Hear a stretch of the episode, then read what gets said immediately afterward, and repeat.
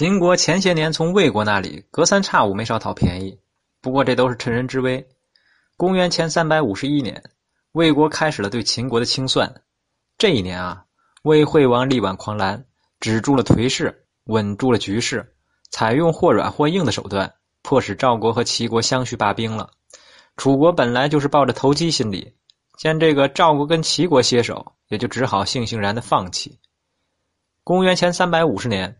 魏惠王掉头向秦国反攻，一支魏军将秦国的定阳，也就是今天的陕西延安东这个地方，团团包围。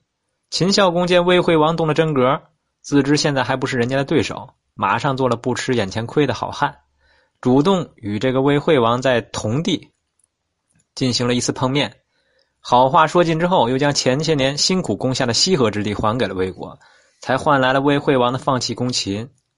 在这个时候啊，魏惠王最有面子了，各大强国一时都无力和魏国作对，因此呢，中原地区的所有二流、三流甚至不入流的诸侯国，全部成了魏国的从国，也就是仆从国，一共有十二国之多。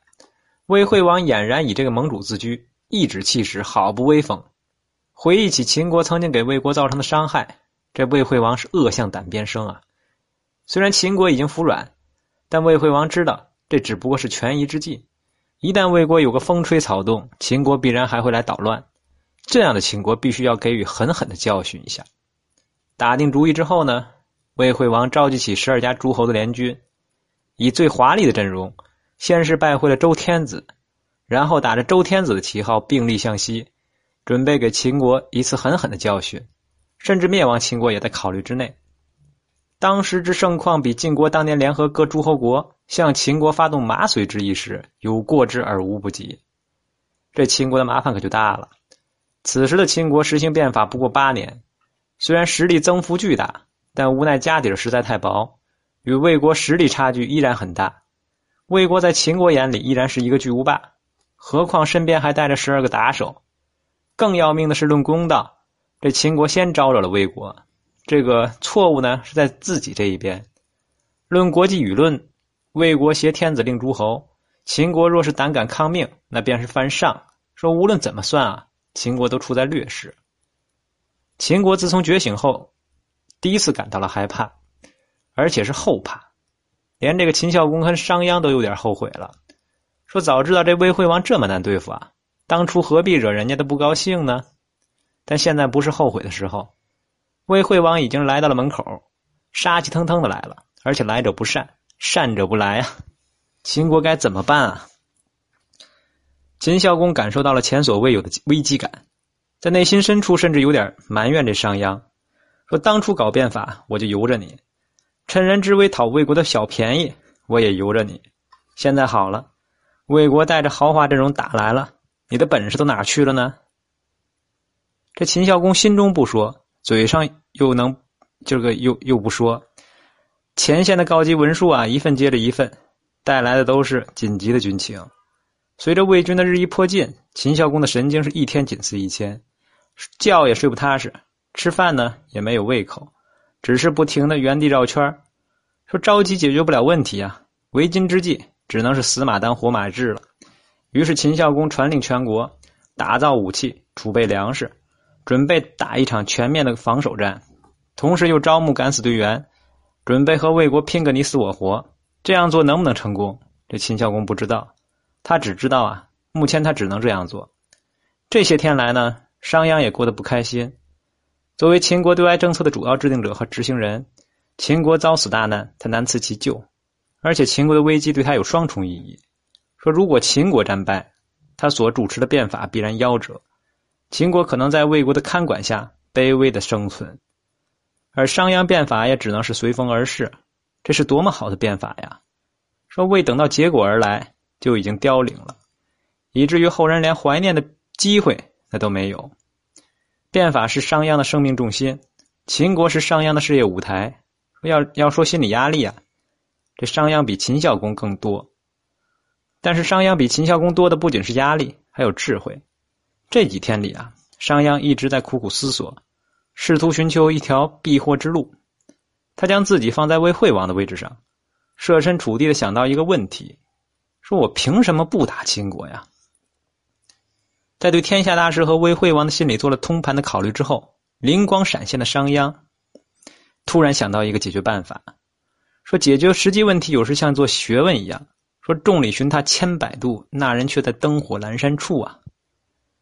于是商鞅见到秦孝公说呀：“说魏国现在家大业大，天下诸侯无不唯命是从，前番又率领十二个诸侯朝见了天子，声势进一步高涨，以秦国一己之力对抗如此强大的魏国。”这个胜算恐怕不大，君上不如派我去见见魏军，我有办法让魏国退兵。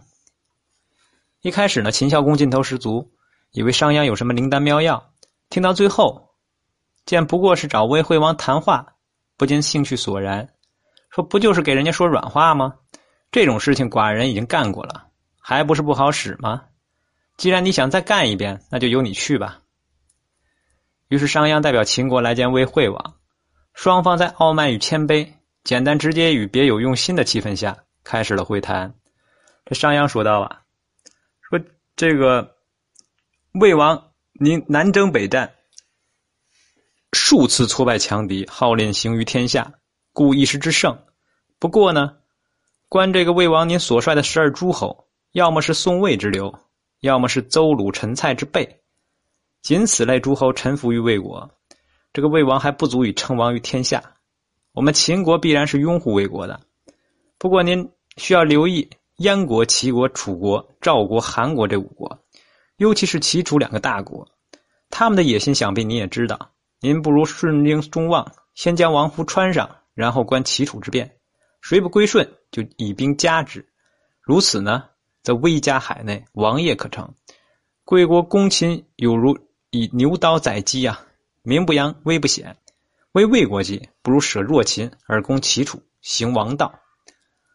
同样是说软话呀，这境界就是不一样。商鞅根本不像在求饶，而是像在替魏国设计一幅伟大的蓝图。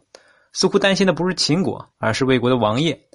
这样的说辞总是很灵。说想想看啊，烛之武当年说退秦师，不也是采用了以此与此类似的劝说方式吗？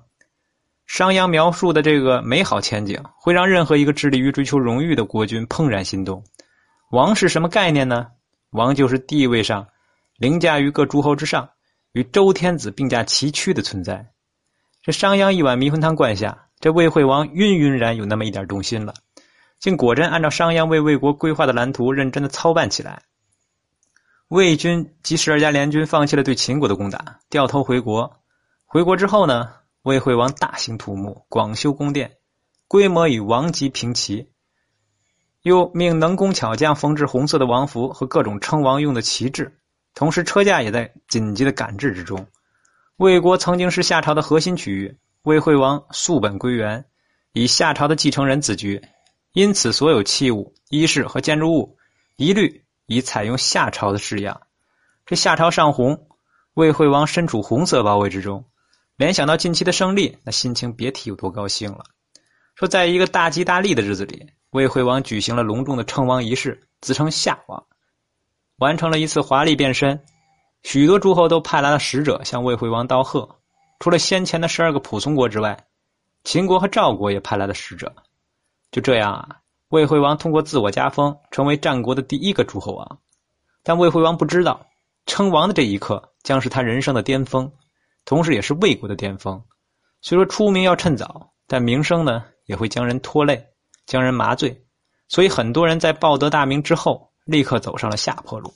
这魏惠王呢，也不例外。完。